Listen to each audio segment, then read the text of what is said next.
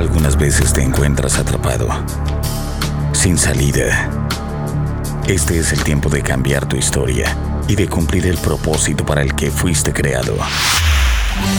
Ministerios Río de Dios presenta Un fluir de bendiciones. Con los pastores Pedro y Mayra Enamorado. Ministerios Río de Dios. Ministerios Río de Dios.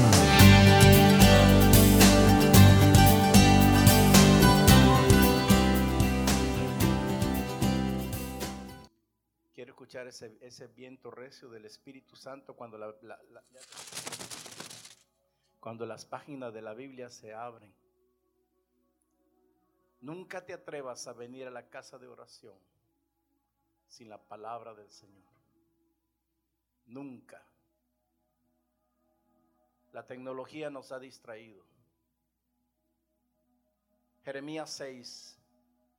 Quiero tomar como referencia este, esta palabra y que usted por los próximos minutos abra su corazón y su mente ahí donde está viéndonos, ahí donde estás escuchando. Dice la bendita palabra del Señor, Jeremías 6, del 10 en adelante. ¿A quién hablaré y amonestaré para que oigan? He aquí que sus oídos son incircuncisos y no pueden escuchar. He aquí que la palabra de Jehová les es cosa vergonzosa, no la aman. Por tanto, estoy lleno de la ira de Jehová. Estoy cansado de contenerme. La derramaré sobre los niños en la calle, sobre la reunión de los jóvenes igualmente, porque será, será preso tanto el marido como la mujer, tanto el viejo como el muy anciano y sus casas serán traspasadas a otros, sus heredades y también sus mujeres, porque extenderá, extenderé mi mano sobre los moradores de la tierra, dice Jehová. Porque desde el más chico de ellos hasta el más grande, cada uno sigue la avaricia. Y desde el profeta hasta el sacerdote, todos son engañadores. Y curan la herida de mi pueblo con liviandad, diciendo paz, paz y no hay paz se han avergonzado de haberme hecho abominación? Ciertamente no se han avergonzado, ni aún saben tener vergüenza. Por tanto, caerán entre los que caigan. Cuando los castigue, caerán, dice Jehová. Así dice Jehová en el 16.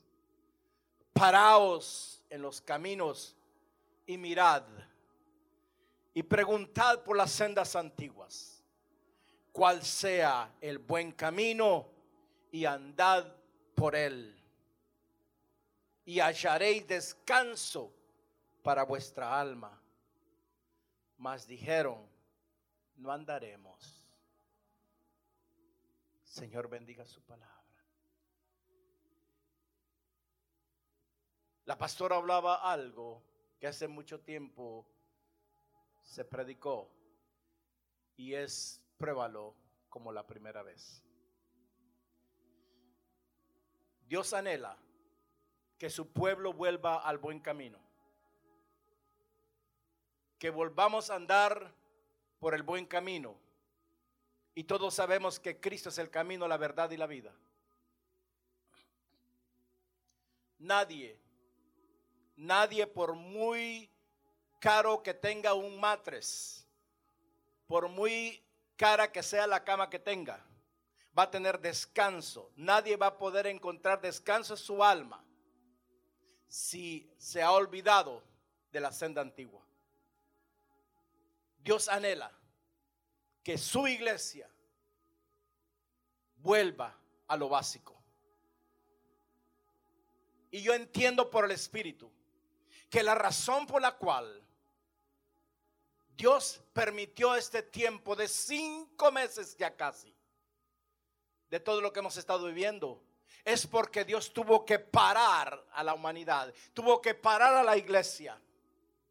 La iglesia creyó que estaba yendo por la verdadera senda y lo que la iglesia estaba haciendo estaba abriendo otra senda.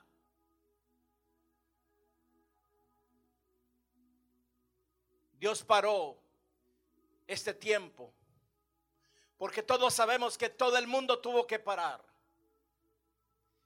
Y lo que empezaron a decir es que solamente los esenciales pueden hacer. Los esenciales. La palabra esencial es básico. Lo que es esencial es básico. Lo que tú comes, el arroz y los frijoles y el maíz, son granos básicos, son esenciales para la nutrición del ser humano. Por lo menos en nuestra cultura. Pero Dios ha permitido todo este tiempo para que nos volvamos a Él, porque vivimos, amados, en un aceleramiento. Hemos estado viviendo en un tiempo tan veloz y nadie, nadie ha querido tomarse el tiempo para parar y meditar en el Señor. Nadie ha querido tomar el tiempo para escuchar lo que el Espíritu ha venido estando hablando a la iglesia. Nadie ha querido pararse para antes de hacer una decisión, escuchar un buen consejo. Por lo cual, tristemente, en estos últimos meses, muchos están terminando en el mal camino. Muchos están terminando como Lot. Lot terminó en Sodoma y Gomorra porque él determinó, decidió apartarse de Abraham para él, él tomar su propio camino. Pero Dios es bueno. Yo dije, Dios es bueno. El problema es de que muchos que se apartan de la senda correcta, dice la Biblia, que corren el peligro de ser cortados. Porque nuestro Dios es tan celoso que antes que el enemigo se quede con tu vida, Él mejor nos corta. Ah, yo no sé si usted lo entiende, pero esa es la verdad. Hoy tenemos una generación de cristianos deprimidos y muchos se han deprimido por la pandemia. Porque muchos decían, ay, es que ya no podemos ir a la, iglesia. Wait a minute, a la iglesia no. No podíamos venir al edificio. Bendito Dios, ya podemos. Pero Dios lo hizo para que entendiera la iglesia que la presencia de Él no la determina un edificio.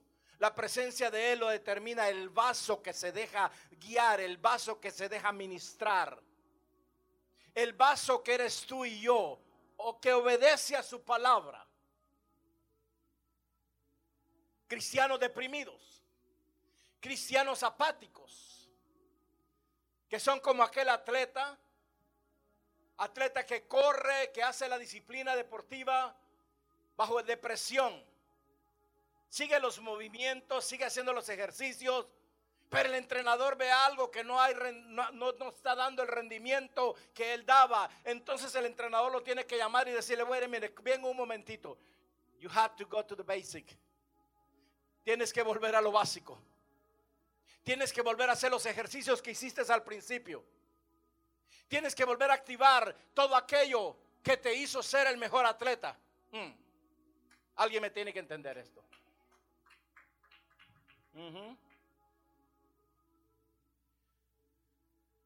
Un atleta deprimido no puede desempeñar, no puede desarrollar su verdadero potencial. Un cristiano deprimido y apático no va a poder ver el potencial que Dios tiene depositado en cada uno de ellos. Yo no sé de qué, año de, de, cristiano tú eres. Lo que te vengo a decir que no importa en qué año tú fuiste salvo. Lo que importa es que dentro de ti, dentro de ti hay un potencial, hay un poder de Dios que tienes que empezar a activar, porque lo vas a necesitar. Este es el tiempo para que la iglesia vuelva a lo primero, para que la iglesia vuelva a lo básico, para que la iglesia vuelva al camino probado y verdadero. ¿Escuchaste? Al camino probado y verdadero. Deja de estar queriendo probar otros caminos, porque solo hay un camino que ha sido probado y verdadero, y ese camino se llama Cristo Jesús probado en dolores, probado en vituperio, probado cargando los pecados de un mundo, de una humanidad pecaminosa, perversa y malagradecida, y se subió a la cruz. Ese es el camino. Es el tiempo de, de, de- de- caminar en esa senda, en esa senda que tenemos. Es tiempo que la iglesia deje de estar predicando mensajes almáticos, mensajes motivacionales, porque hoy, hoy los que quieren buscar y andar en otra senda, escúcheme, andan buscando al predicador más famoso que está predicando motivación. ¿Qué motivación? Cuando te motivan el alma, perdóneme, solo es como que te, te excitaron para hacer algo, pero no hubo nada. Hello. Yo estoy hablando algo real. La iglesia no puede seguir. Y la iglesia no puede seguir. Los pastores no podemos seguir predicando. Prédicas de a dos por uno. Prédicas de motivación mental. Ni de motivación almática. Los pastores tenemos que romper los violines y dejar de estarle tocando la golondrina a la iglesia. Y la iglesia tiene que enfocarse y entender, entender de que la palabra de Dios no se va a acomodar a tu senda. La palabra de Dios ya tiene una senda. Y es lámpara a tus pies y lumbrera a tus caminos. Es tiempo de volver a lo básico. Yo dije es tiempo de volver a lo básico. Cuando te estoy diciendo que volver a lo básico, no te estoy diciendo a volver a añorar las algarrobas o las cebollas que dejaste en Egipto. No es volver a añorar la discoteca, la droga o el dinero mal habido que tuviste. No. Es volver a lo básico de donde Dios te encontró. Y por A o por B dejaste de caminar allí. La apatía ha, invadido, escúchame, la apatía ha invadido a muchos cristianos en este tiempo. Hablan igualito a los del mundo. Tienen el mismo miedo que la gente del mundo. Hello. Es, apatía significa, ah, la apatía es un estado de desinterés. La apatía es un estado de falta de motivación de una persona comportándose con indiferencia ante cualquier estímulo externo. Eso es apatía.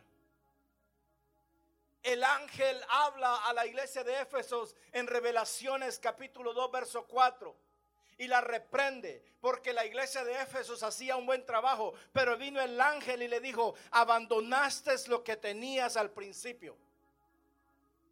Esa palabra primero, o sea, abandonaste lo primero quiere decir.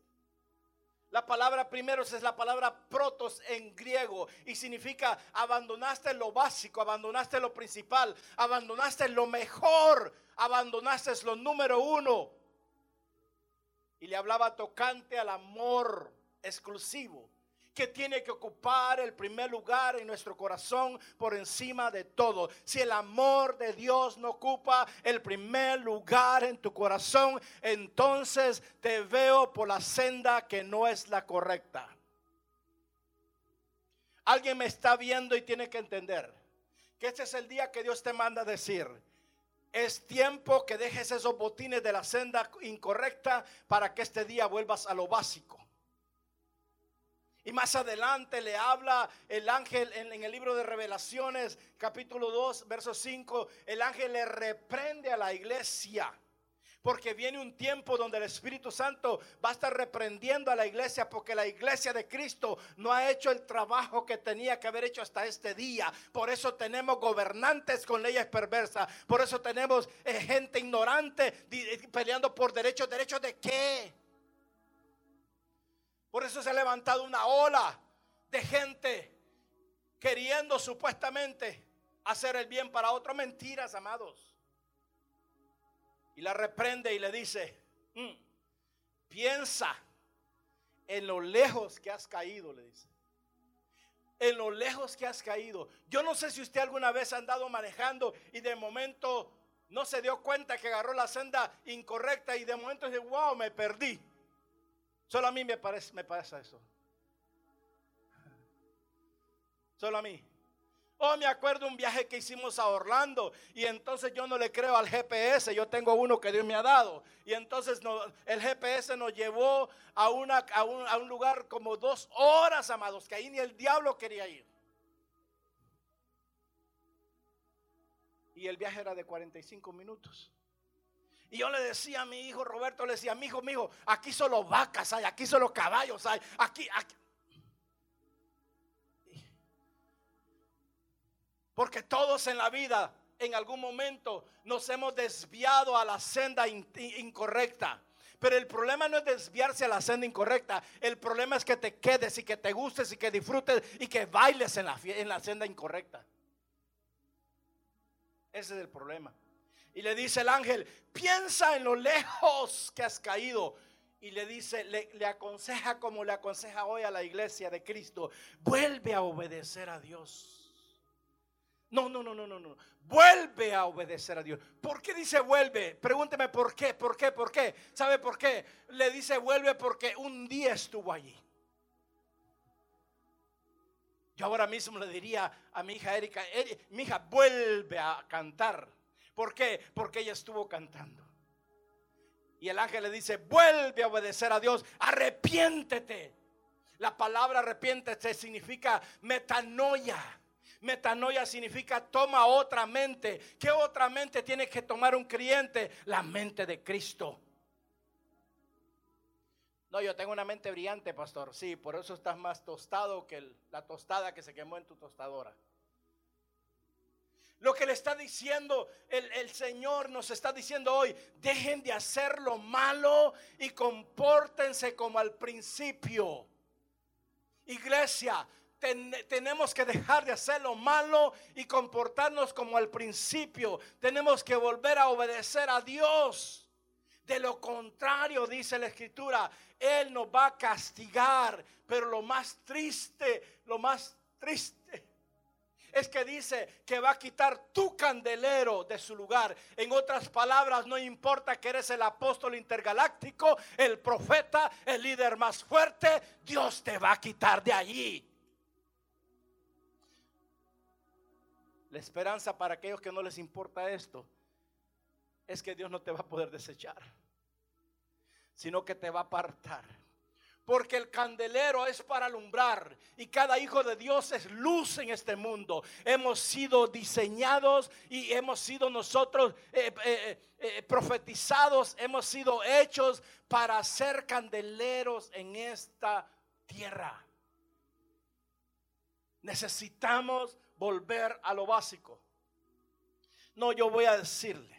No, pastor, yo creí que iba a traer un, mensaje muy emotivo porque es el, es el primer domingo con gente que, que reservó y los felicito por haber reservado. Creí que se iba a llenar, pero gloria a Dios que están los, está el remanente.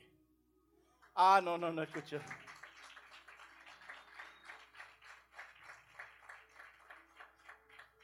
Es que yo sé que no es fácil ir a un lugar donde te dicen la verdad. Diga, ouch. En este mensaje, ya voy bajando. No porque los veo así. Otros veo que ya quieren salir corriendo. Ciérreme la puerta, no. Nadie sale. Vamos a volver a lo básico. En este mensaje, iglesia, en este mensaje a ti que nos estás viendo, yo quiero que quiero enfatizar en algunos de los fundamentos importantes y primordiales y esenciales o conceptos básicos que tenemos nosotros que volver a retomar, diga retomar, en este tiempo de opresión. Porque el tiempo que estamos enfrentando es un tiempo de opresión. Pero déjeme decirle que aún el que se sabe la Biblia le, puede tocar el tiempo de la confusión. Y entonces se va a confundir y en vez de seguir en el camino correcto, va a coger la, la senda incorrecta. Mi primera exhortación a la iglesia de Cristo. Yo dije a la iglesia de Cristo. Y a ti que me estás escuchando y viendo que estás pasando por una depresión, pero yo sé que este no. Que esta situación te ha traído apatía. Apatía es que, ah, whatever, si abren de nuevo, I don't care. Did I say that? Mija Elvira, did I say that? Ah, wow, ya lo dije.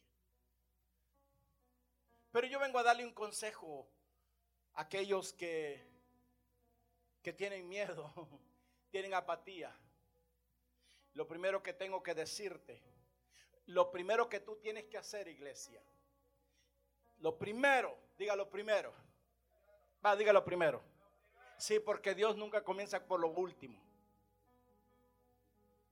Acostumbraba yo a leer los libros, pero leía la última página y no leía la primera. Hasta que me di cuenta que me perdía todo el raid en medio. Se ríe porque usted también lo hace, ¿verdad? Bueno. Ah, usted también lo hace en su casa, yo sé. Lo primero que tenemos, que la iglesia tiene que hacer, es activar la fe que dicen tener. ¿Me escucharon? Hay muchos que de labio dicen que tienen fe, pero esta situación, han sido probados en esta situación y fe no tienen nada. Fe, aquella que nos dice el libro de Hebreos 11.1 y que como definición popular podría decirte que fe es estar seguro de por lo que esperamos y de lo que no vemos. Seguro de por lo que esperamos. Yo no sé lo que estés esperando. Usted está esperando que venga otro virus, pero yo no estoy esperando que venga otro virus. Yo estoy esperando la venida del Señor. Pero yo la quiero esperar en la senda correcta, en la senda antigua. Entonces, fe es estar seguro por lo que esperamos y de lo que no vemos. Es que el problema es de que la gente en la iglesia tienen el síndrome de Tomás y quieren ver para esperar. Si tú tienes esa fe, no sé dónde te la enseñaron, porque mi Biblia me dice que para yo tener fe, yo tengo primero que no ver lo que yo espero, pero sé que va a venir. Ah. En otras palabras, llegó el tiempo, iglesia amada, que tú tienes que tener una firme convicción de quién tú eres en Dios y quién es tu Dios. Una firme convicción, amados. Firme. Una convicción necia. Una convicción que empuja aunque no tengas fuerza. Y esto es importante hoy. Porque según la Biblia, la única manera que podemos agradar a Dios es a través de fe. No se equivoque. Nuestro diezmo es una responsabilidad. Nuestro servicio es una responsabilidad. Nuestra alabanza es una oportunidad. Pero mi Biblia dice que con lo único que usted y yo vamos a agradar a Dios es con la, con la, no con la fe. Es tiempo de activar la fe, amados. Es tiempo, diga es tiempo. De lo contrario, voy a ver a una iglesia, voy a ver a muchos creyentes, como los discípulos cuando se avecinó la tormenta aquella en, Mateo 14, que en vez de tener fe en lo que habían escuchado de parte del verbo, tuvieron miedo y dudaron Dudaron porque ellos creyeron que se iba a hundir el barco. Dudaron de la palabra que cargaban. Y la iglesia hoy está dudando de la palabra que carga. De la palabra es Jesús. Y entonces está con miedo. Está dudando. La palabra de Dios. Este libro. Este libro que a veces lo traemos y no lo traemos la palabra de Dios, escúchame bien, fue escrita, no, está diseñada, diga está diseñada, para producir, no, para activar la fe. Ah, no, escucha. ¿Usted quiere fe? Métase en la palabra. Porque la fe se activa por el oír CNN, por el oír el chisme de los hermanos, por el oír la bobería que hablamos de vanidades. No, no, no, no, no. La fe se activa por la, por la, oiga, no dice por una profecía. Dice por la palabra de quién. ¿De la palabra de quién? No dice de la palabra de un pastor. La fe se activa por el oír la palabra de Dios. Por eso, cuando sientas desfallecer y cuando la duda te oprime, métete a escuchar la palabra y cierra los canales de televisión. Y cierra las radios. No escuches predicaciones almáticas.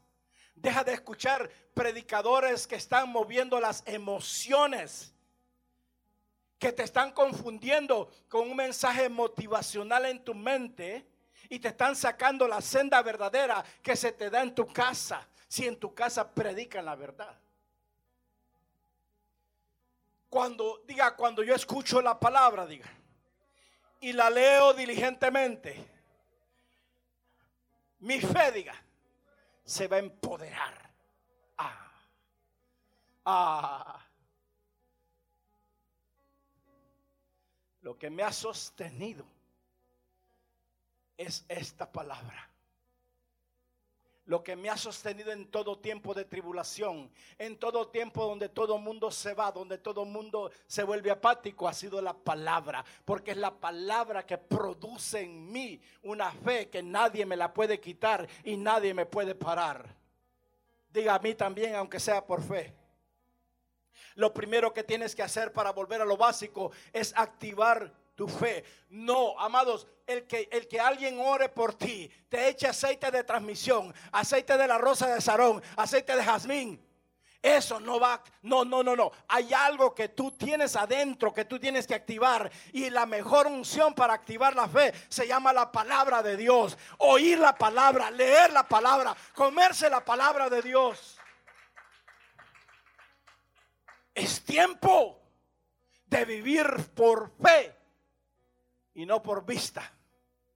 Pero la fe verdadera de Dios, activada por lo que oigo, por lo que leo, por lo que huelo, por lo que palpo, por lo que me cubre. Tú sabías que en esta semana te fue bien porque la palabra te cubrió. Ajá. Porque de la palabra salió desde los cielos. Bendito eres en la entrada. Bendito eres en la salida. Jehová campa alrededor tuyo y ninguno de tu... La segunda cosa que tenemos que hacer como iglesia para volver a lo básico es fortalecer la esperanza. Diga conmigo esperanza. Esperanza es confiar o desear con expectativa. Si tú perdiste la expectativa de lo que Dios te ha hablado por causa de esta pandemia, entonces hoy es el día que vuelvas a recobrar para fortalecer tu esperanza en Cristo. Cristo, esperanza de gloria. Nadie podrá disfrutar de la gloria de Dios si no tiene la esperanza que Cristo ha depositado en él. Esperanza es confiar. Confiar. Yo estoy confiando. Yo estoy deseando con expectativa. Primero la segunda venida de Cristo. Pero antes de que Él venga, yo estoy expectante en ver aquello que Él me dijo que voy a ver. En ver aquellas cosas que Él dijo que va a hacer en medio del pueblo. En ver en el Señor manifestar lo que Él me dijo referente a tu vida, a tu familia que Él va a hacer antes de que Él venga. Pero de nada me sirve que yo tenga esperanza si el pueblo no tiene esperanza. De hoy en adelante voy a poner un letrero y, ojalá que en todas las congregaciones lo ponga. No se permite gente sin con esperanza.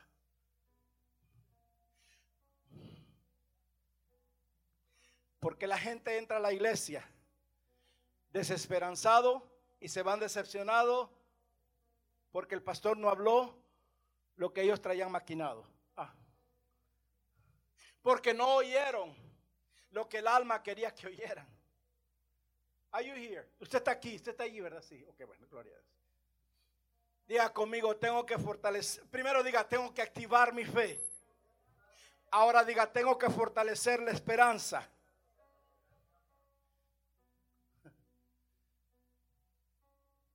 Usted se va a identificar con esto.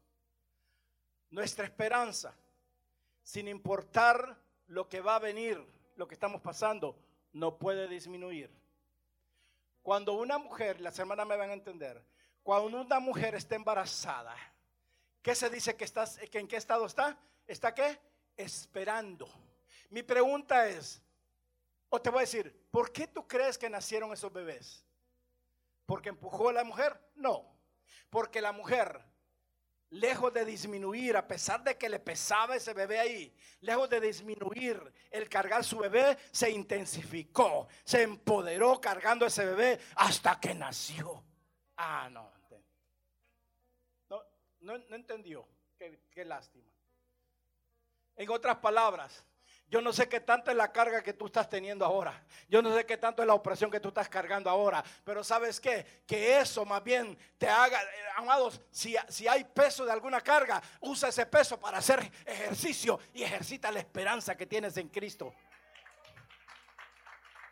A la mujer cuando está en estado la mandan a hacer ejercicio. ¿Por qué? Diga, porque está esperando lo que Dios habló referente a ti, a tu familia, no van a ser al menos que tú empuderes esa esperanza, que tú te fortalezcas en esa esperanza. Lejos de disminuir el embarazo, el embarazo se va agrandando y se va agrandando y se va agrandando. Lo que salió de una mujer, escúcheme, lo que salió de una mujer fue una esperanza. Ah se agrandó porque esperaba algo adentro. Pero si esa mujer hubiera renunciado, ay, porque me duele el rarrabadilla, me duele la cintura, las piernas, pastor, se me inflan. Ay, es que para lograr algo hay que pasar algo. Es que, estamos, es que nosotros creemos que es Uber Eat, cocine. Ah, did I say that?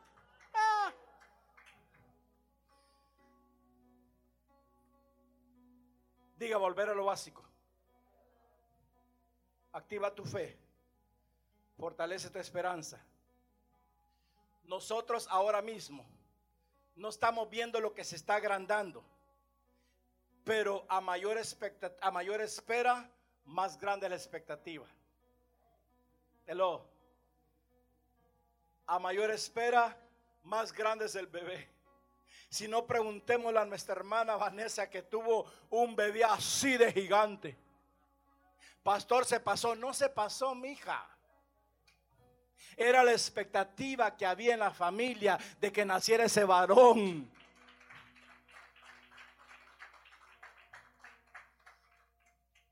Estoy usando esto, ilustrándotelo, para ver si así tu esperanza se fortalece. Primera de Juan, amados, para tener esperanza. El Señor me decía, dile a la iglesia que para tener, para fortalecer la esperanza, es necesario perseverar. Porque cuando perseveramos, dice la escritura en primera de Juan 3:3, que cuando esperamos, nuestra motivación va a ser pura. Dice, y todo aquel que tiene esta esperanza en Él, en Jesús, se purifica a sí mismo, así, así como Él es puro. Porque para fortalecer la, esperanza hay que entender, hay que entender nosotros que la esperanza no es en la oferta de trabajo que te dijeron que te van a dar o el contrato que te van a dar. La esperanza de un creyente tiene que estar puesta en Cristo Jesús. Diga gloria a Dios por el contrato. Pero hoy tienes que volver a lo básico. No te van a dar el contrato. Alguien le está hablando el Señor. No te van a dar el contrato porque eres buen trabajador. Te van a dar el contrato porque tu esperanza está en el Señor y no en, el, no en la gente.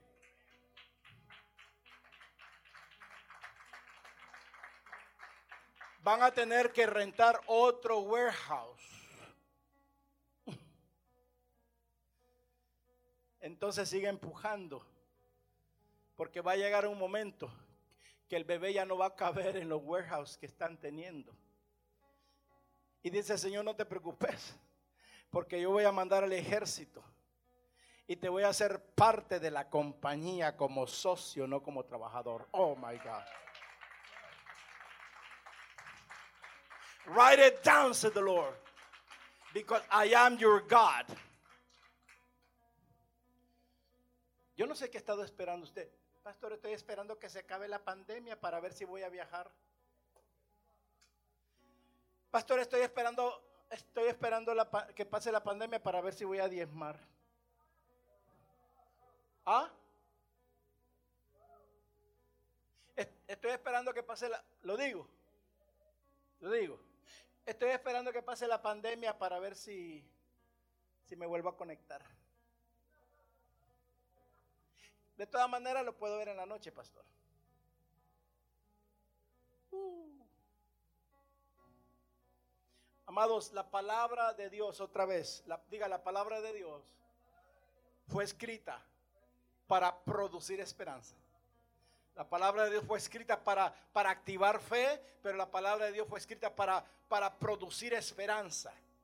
Es lo que nos dice el apóstol Pablo en Romanos 15:4 cuando dice que las escrituras nos dan esperanza y ánimo mientras dure el tiempo que esperamos con paciencia hasta que se cumplan las promesas de Dios. Romanos 15:4. Dice la escritura. No lo dice el pastor. No va a decir, oh, el pastor dice que, que, la escritura produce esperanza. No, no. Diga Romanos 15:4. Romanos 15:4 te está diciendo son las escrituras las que nos dan esperanza, las que nos dan ánimo para esperar el tiempo hasta que venga la promesa. Amén. Cuando un atleta se desanima, ¿Sabe lo que le dice el entrenador? Vamos, ponga su mirada fija en la meta, porque allá está el galardón suyo. ¿Qué dijo el Señor? Puesto los ojos en Jesús. ¿En quién? No en el COVID-19. No es lo que estén diciendo los gobernantes. Ay, no, pastor, ahorita mis ojos están puestos en el, en, en el relief check. En el cheque que me van a dar. Si te lo dan bueno y si no también. Porque si tu esperanza está puesta en que el que gobierno desate un cheque, pobre de ti. Oh, poor of you. No, no, no, no. Sigo, ¿verdad? Me dijeron que sí de todas maneras. Le dicen mantenga sus ojos. El Señor nos dice mantengan sus ojos, su mirada puestas en el autor y consumador de qué? ¿De qué? dígalo con, si se lo sabe, dígalo, ¿con qué? Autor y consumador. Autor y consumador. Ok. Alfa y omega. Principio y fin. El que comenzó la fe no fue la iglesia, no, no fue un hombre, fue Dios. Y el que la consume, el que la culmina, es Dios. Pero solo en aquellos que tienen sus ojos puestos en Jesús. No puestos en una religión, no puestos en una congregación, sino primero, porque de nada sirve que tengamos los ojos puestos en una congregación y un pastor si no tenemos puestos los ojos en Jesús, que es el autor de todo esto. Ah. Y esto es lo que todo cristiano tiene que hacer. Y entender que con la palabra, diga con la palabra, yo me puedo mantener enfocado, diga, donde debo enfocarme. La palabra de Dios. Tienes que volver a lo básico, porque la palabra de Dios te va a volver a enfocar de donde dejaste, de donde te desenfocaste. Porque tristemente, amados, tristemente, hay una cantidad de cristianos que se desenfocaron completamente. Oremos por ellos para que vuelvan a lo básico. Porque en este tiempo, escúchame con oídos circuncidados, en este tiempo Satanás también estuvo queriendo imitar las buenas cosas de Dios para sus hijos. Y estuvo tirando ofertas, ofertas, ofertas. Tanto así que todos los días me llegan textos para que, porque me quieren comprar mi casa. My house is not for sale. ¿Quién le dijo al diablo que yo tengo que vender mi casa?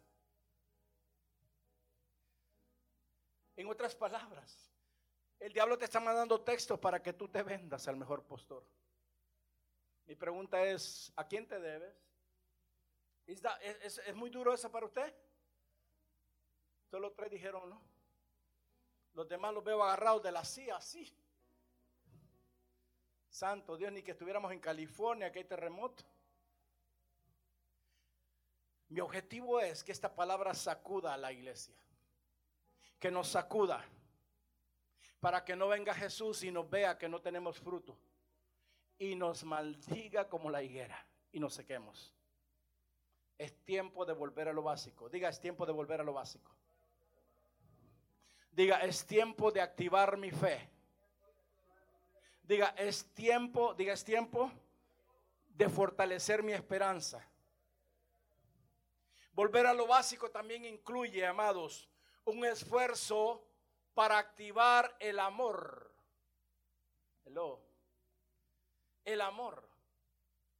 Platicaba con alguien y le decía, le decía, yo te, te, te, respeto todo lo que me digas, pero estás tomando una decisión filea y no agape.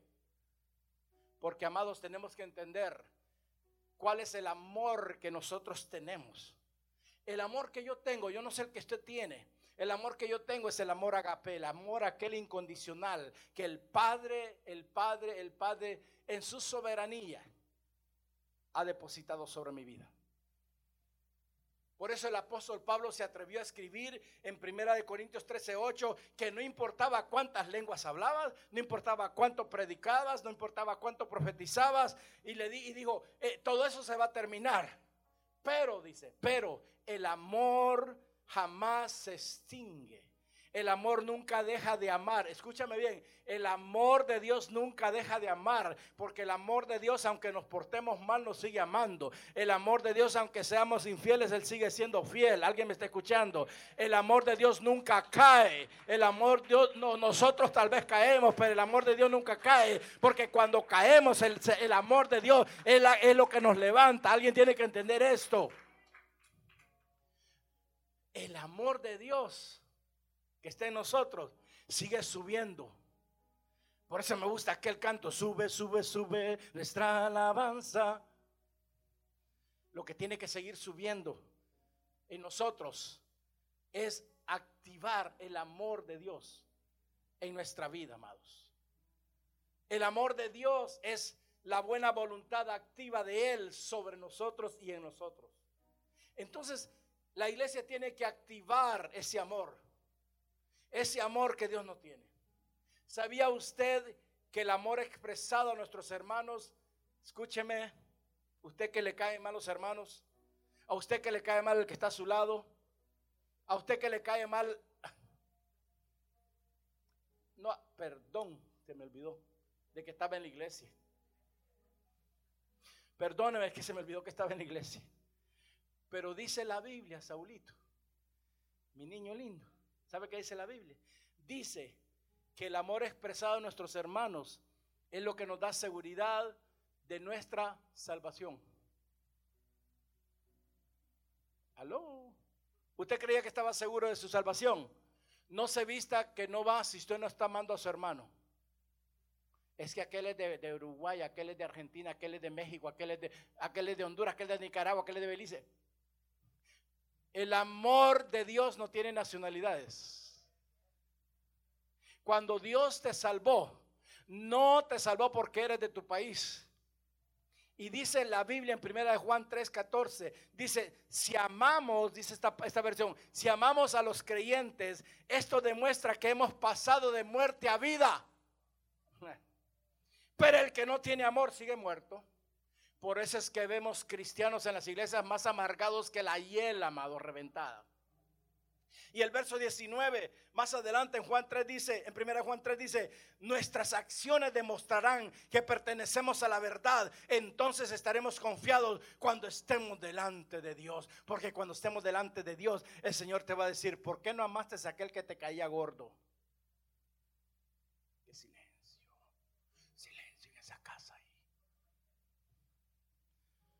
Diga, diga conmigo, eso es volver a lo básico.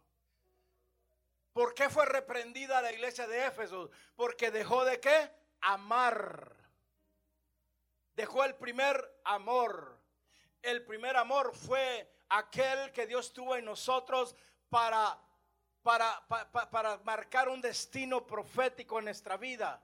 Es aquello que dijo desde antes de la fundación del mundo te engendré en el vientre de tu madre. Amados, la palabra es clara y la palabra nos da un respaldo poderoso en decirnos que lo que vas, lo que la, la salvación de nosotros no solamente quedó cuando dijimos acepto a Cristo como mi Salvador, no, la salvación de nosotros se muestra, se exterioriza cuando amamos a nuestros hermanos. Yo espero que en este nuevo comienzo 2020, en esta nueva oportunidad que Dios nos da, así como nuestra amada pastora ah, escribió el blog de, El valor del abrazo, tú empieces ahora a activar el amor de Dios y que quites las indiferencias que tienes con tus hermanos donde quiera que te congregues. El amarnos los unos a nosotros no solamente nos da seguridad de la salvación, sino que nos da la seguridad que Dios va a contestar nuestras oraciones. Por eso hay gente que todavía Dios no le ha contestado. Porque mientras estaba orando, oró con, con avaricia, con codicia y con egoísmo para que Dios quite y elimine al hermano. Porque a veces en la iglesia creemos que el hermano es la competencia, mi hijo. No es que me quiere quitar el puesto. ¿Cuál puesto? Mi puesto en la tierra me, vale un pepino. Mi posición en Cristo es la que tengo que valorizar. Amén.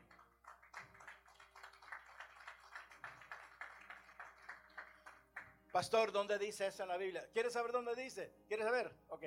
Primera de Juan 3:23. Dice, dice la escritura que lo más importante y que nos asegura la permanencia en Dios y Él en nosotros, primer lugar. Y de ahí dice, dice, dice en Primera de Juan 4:16, perdón, dice, Dios es amor y el que el, y el que permanece en amor permanece en Dios y Dios en él. Y todo lo que pidamos al Señor en oración, Él lo va a dar. Pero ¿por qué? Dígame, ¿por qué? Dígame. Porque Dios es amor. El amor nos asegura las oraciones contestadas. ¿Ok? ¿Cuántos, ¿A cuántos les enseñaron a amar aquí? A nadie. A nadie le enseñaron a amar aquí. Nos enseñaron a codiciar, pero no amar. Nos enseñaron a ser ávaros y no amar. Eso de eso, es otra prédica. Pero Dios, diga, pero Dios. No, yo quiero que si, si usted es cristiano, entienda que el que nos enseñó a amar fue Dios. ¿Cómo lo hizo, pastor? Porque de tal manera amó Dios al mundo que envió a su Hijo unigénito para que en Él tuvieran salvación, para que Él tuvieran abundancia y vida eterna. No hay nadie mejor que nos haya enseñado, que nos haya dado la lección de amor más que el Padre. Diga el Padre. Él nos enseñó a amar al dar a su Hijo para perdonar nuestros pecados. Primera de Juan 4:9 lo dice, en esto se mostró el amor de Dios para con nosotros, en que Dios envió a su Hijo unigénito al mundo para que vivamos por Él. En esto consiste el amor, no en que nosotros hayamos, amado a Dios, sino que Él nos amó a nosotros. Dios nos amó a nosotros primero y envió, dice, a su Hijo en propiciación por nuestros pecados. Y la, el 11 nos da una advertencia y nos dice, amados, si Dios nos ha amado así, debemos también nosotros amarnos los unos a los otros. Poquitos amenes. Pastores, que usted no sabe lo que me hicieron. A usted no sabe tampoco lo que me hacen a mí. Pero usted no se acuerda lo que le hicieron a Jesús. Y lo hicieron por sus pecados. ¿Mm?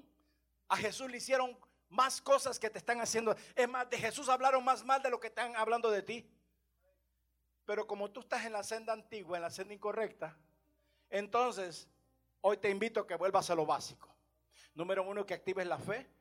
Número dos, que fortalezca la esperanza. Número tres, número tres, que es el tiempo de activar tu amor, el amor de Dios en tu vida. Para volver a lo básico también. Hoy te exhorto, hoy te animo. No, te exhorto, no te animo. Porque el ánimo está en el alma. La exhortación es en el espíritu. Alguien me tiene que agarrar esto. El ánimo está en el alma. El ánimo es cuando yo vengo y agarro algo y entonces empiezo a hacerle así. Un día mi brazo se va a cansar. Pero la exhortación es lo que sale de mi boca a tu espíritu para que tu espíritu se vuelva a levantar y vuelva a lo básico.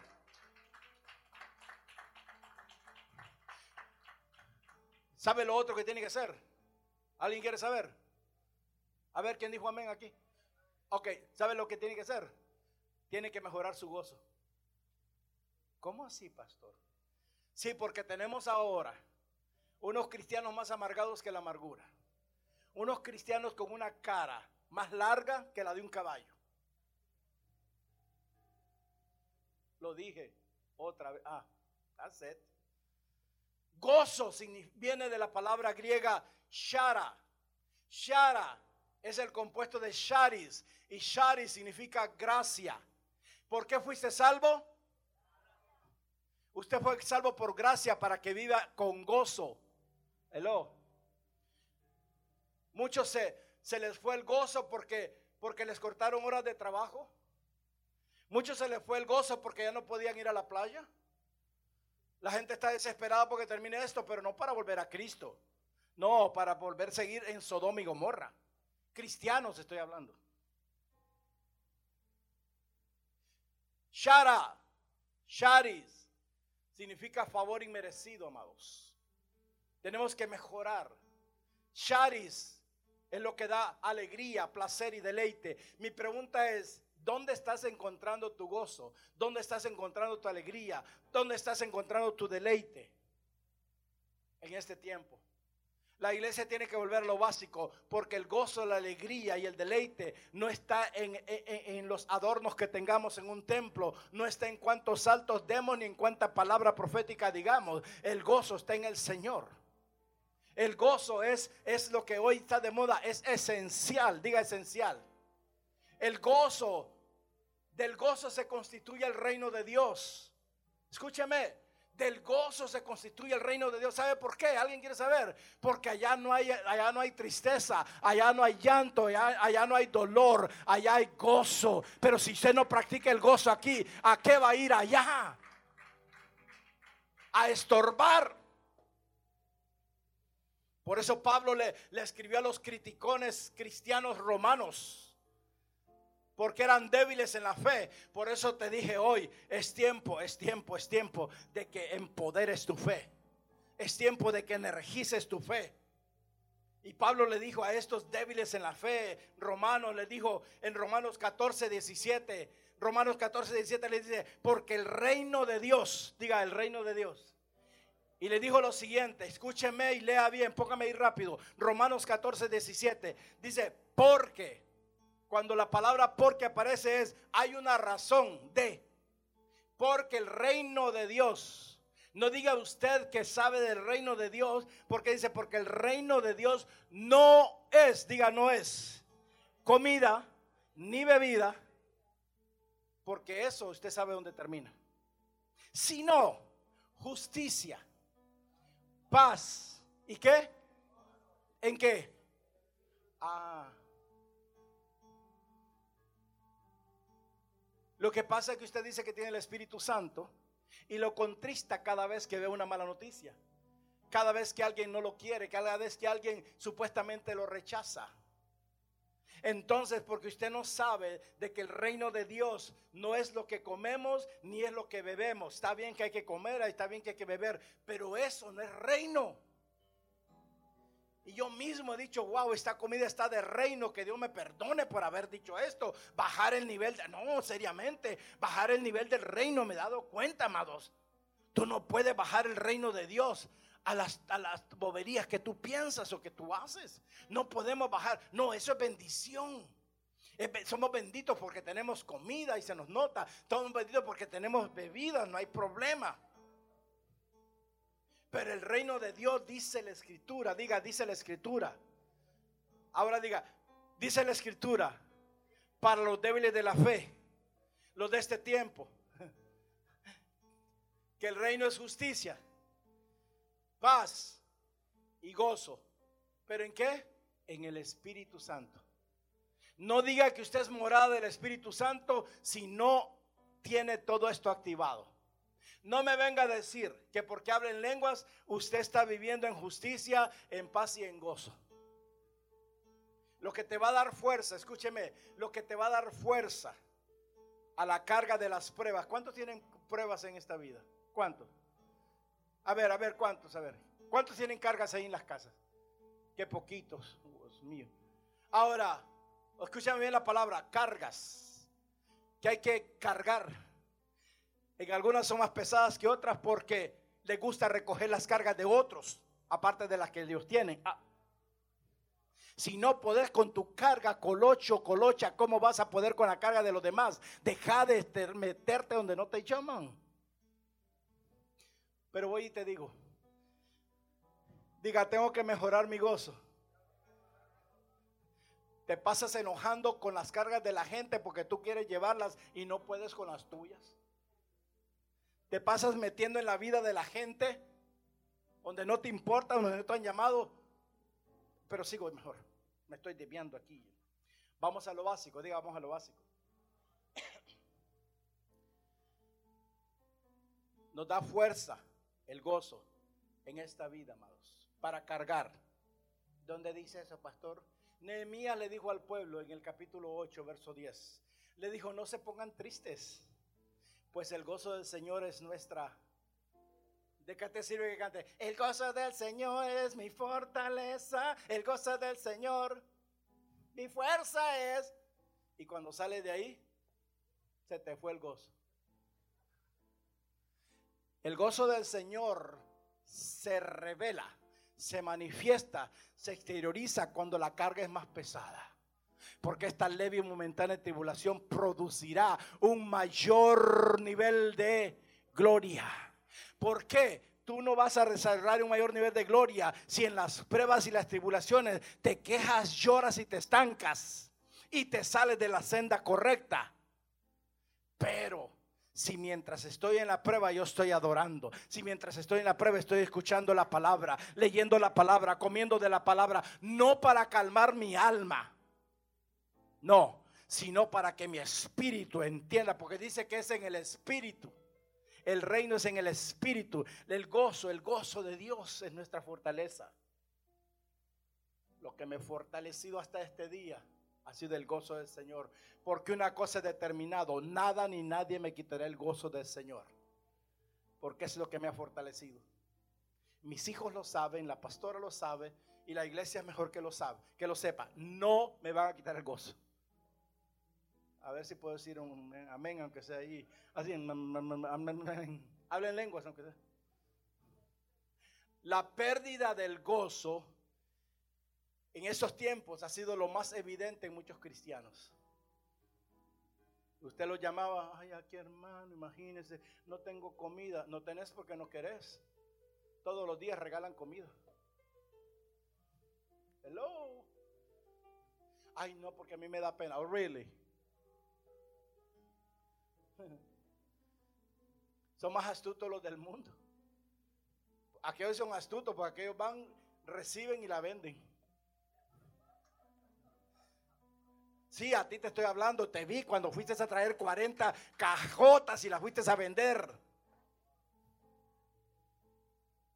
Pastor, no diga eso. Why not? Yo estoy en el camino correcto. A mí el Señor me dijo, ya no le digas a la gente lo que es bueno y lo que es malo, dile lo que es verdadero y punto. Me dice, total, como me decía mi sobrino, Robertito, total, siempre hablan de uno. Total, me dijo el Señor, siempre van a terminar haciendo lo que les da la regalada gana. Así que déjalos. Y solo predicarles que vuelvan a lo básico. Vas a volver a lo básico eh, eh, empoderando tu fe. Vas a volver a lo básico si fortaleces tu esperanza. Vas a volver a lo básico cuando actives el amor. Vas a volver a lo básico cuando tu gozo tenga un upgrade. No, yo voy a comprar el iPhone número 20, pastor en vez de comprarte el iPhone 20 y la tablet, no sé, 40, mejor hazte un upgrade en el gozo que tienes, porque el gozo del Señor es tu fortaleza. Pastor, ¿qué hay que hacer? ¿Usted quiere, quiere, quiere, un upgrade en su gozo? ¿Alguien quiere un upgrade en su gozo hoy? Sí, porque ya basta. Todos los días levantarse con amargura, por favor mi casa hasta la perrita tiene gozo. Ella decía amén cada vez. Podemos estar llenos de gozo en medio de toda tribulación. Tú quieres salir rápido de la tribulación. Tú quieres salir rápido del problema. Lo que tienes que hacer es llenarte más de gozo. De gozo. Cuando un cristiano, cuando el diablo ve a un cristiano que está pasando las mil y una noches, como dicen, con gozo lo confundes completamente y tiene que quitar las manos cochinas de tu vida, de tu casa, de tus finanzas, de tu matrimonio, de tu congoja y de tu antiguo y de tu pasado. Juan 15, 11. Dijo el Señor Jesús, estas cosas os he hablado antes, ya lo habló, para que mi gozo esté, diga, ahora. Mire, mire, Jesús lo habló para que esté ahora, para que mi gozo esté en vosotros y vuestro gozo sea cumplido. Pero si no escuchamos lo que Él habló, referente a nosotros y referente a Él, entonces el gozo de Él no está en nosotros. Yo ruego al Señor que a partir de hoy este gozo esté en ti. Tres. Pero primera de Juan 1 eh, dice por allá en, al principio, hablando del verbo, usted sabe, el verbo se manifestó en nosotros, el verbo se hizo carne, pero por último dice, para que nuestro gozo sea completo para que el gozo de nosotros, Cristo vino a la tierra, Él se manifestó como hombre 100% para que el gozo de Él estuviera en nosotros. Mi pregunta es, ¿qué te produce gozo? Ay, pastores, que me compré el último modelo de, de un Corvette. Really. ¿Qué te garantiza el Corvette? ¿Qué te garantiza? Mentiras, amados. Mire, yo conocí una mujer que tenía un pavor montarse a un Audi que mandó a hacer especial. A un Audi Q, era Q7, algo así. Belleza de, carro. Pero la mujer temblaba cada vez que se montaba aquel carro. Mi pregunta es, ¿para qué mandaste a hacer una special edition? No, la, edición especial eres tú. Ah, ah no, no. Eh, como ellos no escuchan, la edición especial eres tú que estás viendo ahí. Tú eres la edición especial de Dios, por lo tanto te tienes que gozar en el Señor y no tienes que tener miedo donde quiera que vaya, porque el gozo del Señor es tu fortaleza. Porque, porque Dios se manifestó, Jesús se manifestó en tu vida para que su gozo, para que su gozo fuera completo en ti. Yo espero de que los hogares que me están viendo, los hogares que me están viendo hoy, hoy, hoy, agarren la vacuum, agarren el machete, agarren la podadora y corten la mala hierba de, la contienda, de la tristeza, de la amargura de sus casas. Ya va a terminar, pastor, ya casi. Estoy en casa. No, porque se acostumbraron de que, ay, no, el pastor, es que por YouTube, por YouTube I'm not in YouTube. I'm in the house of the Lord.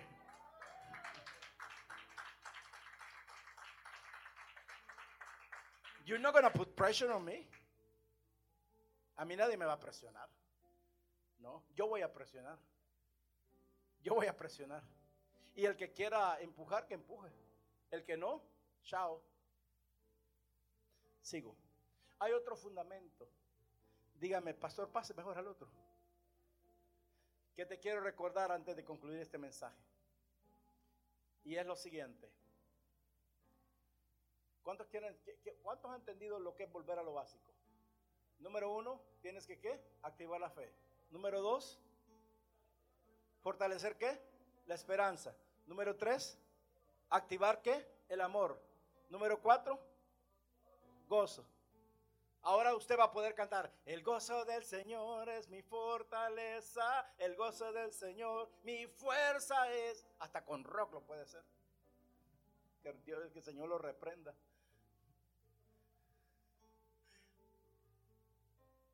El otro fundamento, diga fundamento.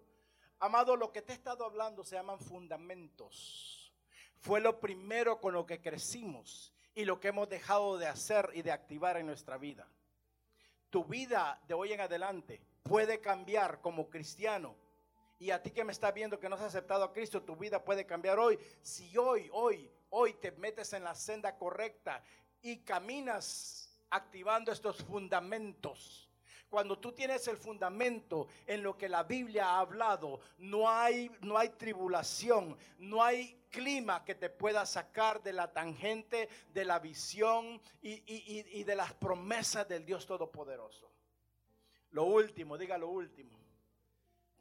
Aprenda a disfrutar de la paz otra vez, por Dios santo. Uy, qué cara. Pastores, que a mí solo me da paz y tengo lo mejor de ropa, lo mejor de comida, lo mejor. Si, amado, hay gente, hay cristianos que solo tienen paz si tienen algo que ven y desvalorizan algo que no ven, que es Cristo Jesús. Paz es tener y vivir, diga tener y vivir en armonía. Una sinfónica no suena bonito si no tiene armonía. La sinfónica podrá tener los mejores músicos del mundo, el mejor violinista, los mejores músicos, los más adiestrados, pero si no tiene armonía no suena bien, amados. Cuando suena una orquesta, a, los oídos es paz, es agradable, ¿sí o no? Entonces, es vivir en armonía entre la gente, entre las naciones, con Dios y el hombre, es vivir en armonía con tu interior, tu propio yo. Hay, hay, hay gente, hay cristianos que lo que tienen por dentro es una guerra con ellos mismos, porque todavía no han querido ser libres de esas raíces ancestrales que traen. Pero la Biblia me dice que nosotros tenemos que vivir en paz. Por eso hay, si hay salmo que se me reveló a mí, es el Salmo 133 cuando el salmista en medio de una tribulación dijo, y, su alma estaba toda abatida, y vino y le dijo, qué maravilloso y agradable es cuando los hermanos, a mí, a mí la, la congregación estaba toda atribulada, y le dice, miren qué maravilloso y agradable es cuando los hermanos conviven en armonía.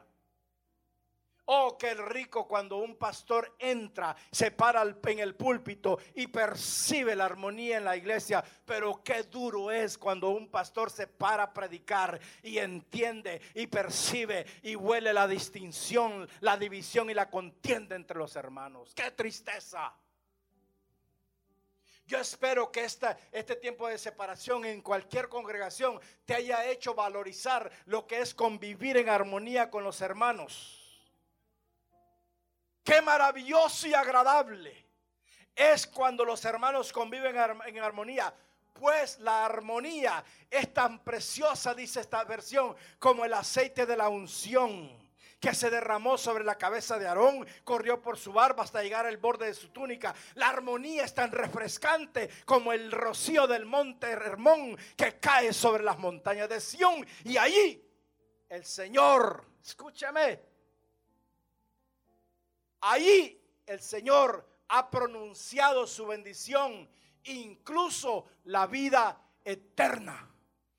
Si no hay armonía, si no hay paz en una casa, no hay bendición. Ah. Cuando hay contienda, distinciones, alegatos, pleitos, falta de respeto en una casa, la puerta de la bendición se cierra. Porque la pronunciación, o sea, el eco que Dios desató desde los cielos sobre las bendiciones es en aquellas casas, en aquellas casas, dígale, hágale así, en aquellas casas que tienen paz consigo mismo, en aquellas casas que viven en armonía con el Padre, viven en armonía con el Hijo, viven en armonía con el Espíritu Santo. Y allí, diga ahí, ahí para ahí es donde el Señor ha pronunciado, diga en el pasado. Diga. Ah, no, usted ya se quiere ir, ya veo yo. Espero que usted esté en su casa, no se quiera ir. Ahí es donde el Señor ha pronunciado bendiciones. Y ahí es donde está la bendición de la vida eterna. ¿Sabe por qué los cristianos tienen miedo a la muerte? ¿Alguien quiere saber? Porque usted le tenía miedo hasta este día. Porque no están en paz consigo mismo. Ponte las pilas y alíñate a la senda, a la senda antigua. Perdona, así como Dios te ha perdonado. Ah. Uh, esto es lo que anunció, amados, el ángel, dice la Biblia, que cuando vio la estrella en aquel establo, dice que el ángel se apareció en el cielo. ¿Dónde se apareció el ángel? ¿Dónde? No dice en la iglesia. En el cielo, alabando a Dios, cantando, gloria a Dios en el cielo y paz en la tierra para todos los que Dios ama. Esta misma pronunciación de estos ángeles es la que el salmista dijo, porque allí es donde Dios derrama su bendición. Es lo mismo, amados la falta de paz en un creyente. Escúcheme, porque hoy te, hoy te quiero sacar del atolladero.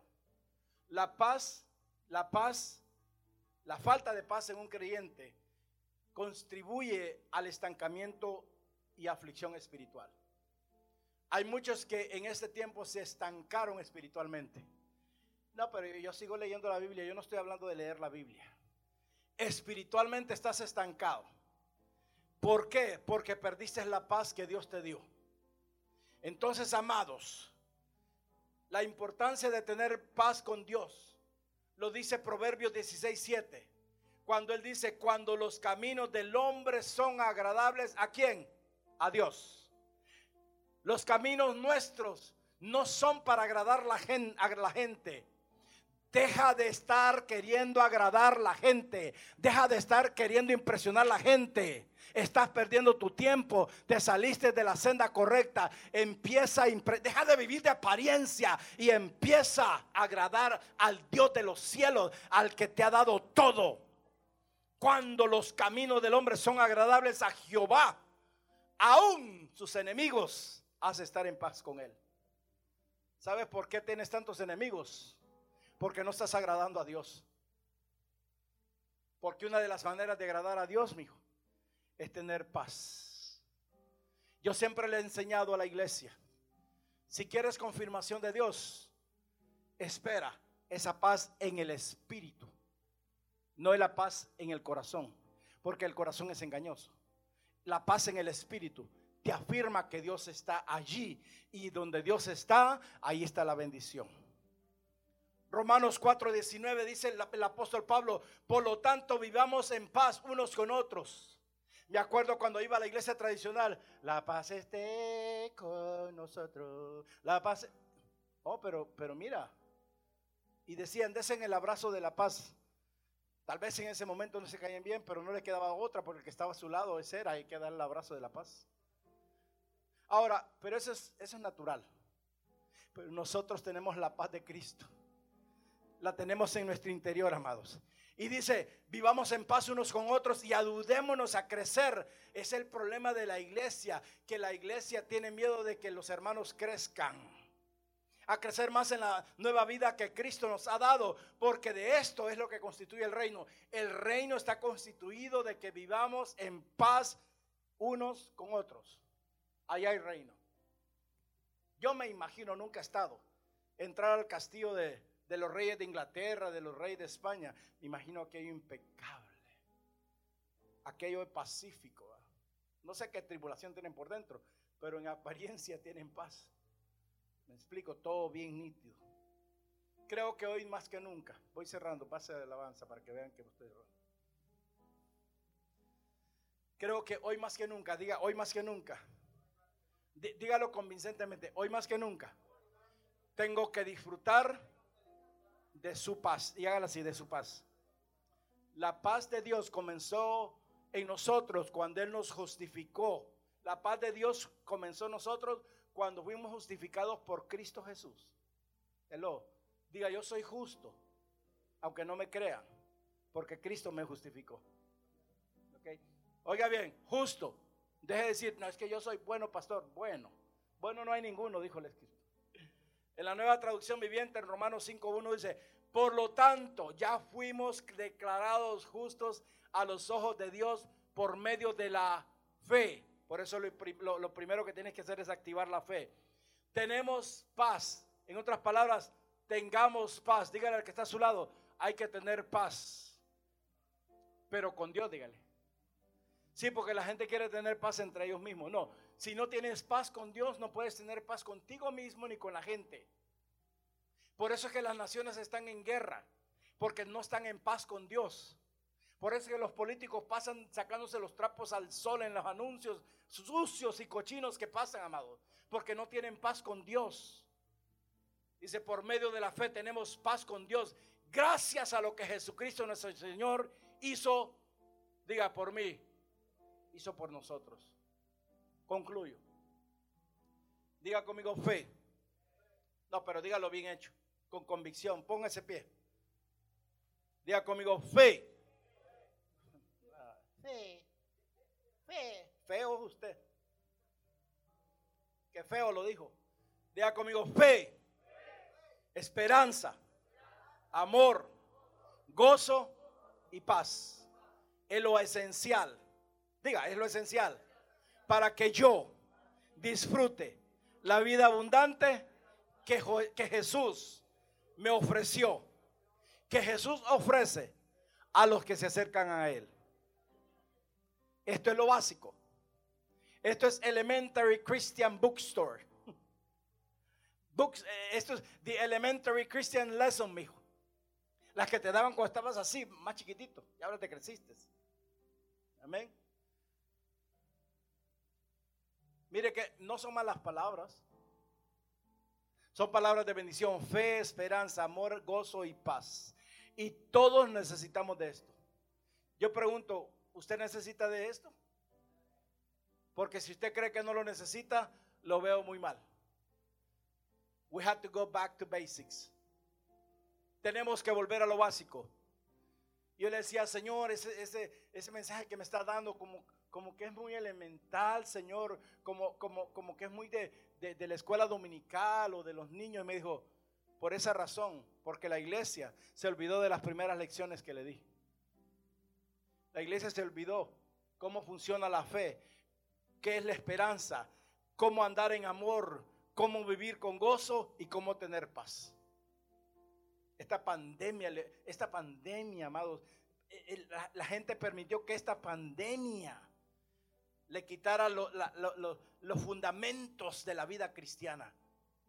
Lo más precioso que Dios nos ha dado. Estos son regalos, diga, son regalos. Pero se están escaseando, mijo. Se están escaseando en la vida de los cristianos. Porque ahora el cristiano quiere todo lo que es espectacular, todo el show, todo el espectáculo. No, amados, yo prefiero no tener luces, pero tener todos estos regalos en esta casa. Porque en los tiempos difíciles el cristiano ha dejado de usarlos. Y estas son las herramientas fundamentales que Dios nos ha proporcionado. Ahora te dejo con las últimas dos. Si quieres, si quieres en realidad volver a lo básico, hay dos cosas elementales que tienes que hacer a partir de hoy, pero hacerlo, no decirlo. Pregúnteme cuáles. Comerte la palabra, número uno, y orar orar. Yo dije, orar. Orar sin cesar. Orar sin cesar. La gente se está comiendo un cable y no quiere orar. La gente está pasando las mil y una noche y no quiere orar. La gente eh, eh, quiere saber algo y se va al brujo. Quiere que el profeta venga y le diga, sí, sí, del Señor. No, no, no, no, no. Métete en la palabra. Pero no para hacerte teoloco. No, sino para vivir, para activar la fe, para activar la esperanza, el amor, para vivir en gozo y, tener, y que tengas paz. La gente que vive con miedo, la gente que vive con, el espíritu de, de persecución, no tiene ninguna de estas cosas. Diga, yo voy a leer más la palabra y voy a orar. Hermano, si te encuentras en una depresión espiritual, a ti que me estás viendo, si te encuentras en una depresión espiritual, vuelve a lo básico. Vuelve a lo básico que estas dos vías de comunicación con Dios son la clave. ¿La clave para qué? Pregúnteme para qué. Amados, la palabra y la oración son la clave, son el vehículo para, para, para activar tu fe, para fortalecer tu esperanza, para activar el amor, para, para intensificar el gozo de Dios en tu vida y para que disfrutes de su paz. No es un misterio, amados. Estos no son misterios. Esto es algo que fue escrito para estos tiempos. Fue escrito. Así que tenemos que recibir la palabra implantada, diga implantada. Porque, porque usted puede tirar una semilla ahí encima de la tierra, pero si esa semilla no está implantada en la tierra, no tiene fruto. Mi pregunta es, ¿a dónde ha estado cayendo la semilla de la palabra en tu vida? Porque yo sé de que los que en este tiempo han estado firmes es porque esta semilla, este esperma ha caído en el interior, ha sido implantado. Por eso les digo yo, vamos a impartir la palabra. Yo no enseño, yo no predico, yo imparto la palabra. Porque hay que partirte el alma. No me interesa. Al final me dijo mi sobrino, siempre hablan de uno. Diga la palabra implantada es la que salva mi alma. Ah, La palabra implantada, mi amor, es lo que nos hizo vivir ese, esa jornada impresionante en el Espíritu. La palabra implantada fue la que me dijo, levántate porque la templanza es en el espíritu y no en los, y no en los músculos que tengas. Porque aunque no crea, tengo músculos. Ah, lo dije, bueno. Dígale al que está a su lado, continúa fervientemente orando. Ahora dígale al del otro lado, deja que la palabra que se predica, que la palabra que escuchas, penetre en tu espíritu. Colosenses 4 dice, perseverad en la oración, velando en ella con acción de gracias. Padre, gracias, porque esa oración ahora la vengo a regar con gratitud, Señor. Porque no importa lo que está diciendo los periodistas, porque tu palabra dice que si yo vengo y traigo acción de gracias, Señor, esa oración que nació de adentro, trae respuesta, porque no hay no hay oración que se quede sin respuesta cuando levantamos un altar de gratitud a Dios. Ah. Cierro. Es tiempo de volver a lo básico. Así dijo Jehová. Paraos en los caminos. A usted que ha estado acelerado, le dice el Señor, para en el camino que estabas Mirá y preguntad dónde está la senda antigua. Acuérdate dónde comenzaste. Y mira para dónde estás yendo. Es tiempo que vuelvas al buen camino. Al camino donde anduviste antes. Para que tu alma tenga descanso. Necesitas descanso en tu alma. Hay de aquellos que hoy dicen, no andaré no me importa lo que el predicador dijo. El predicador se come una chuleta y está hablando boberías. Hay de aquellos que dicen no andaremos. Este es un consejo de parte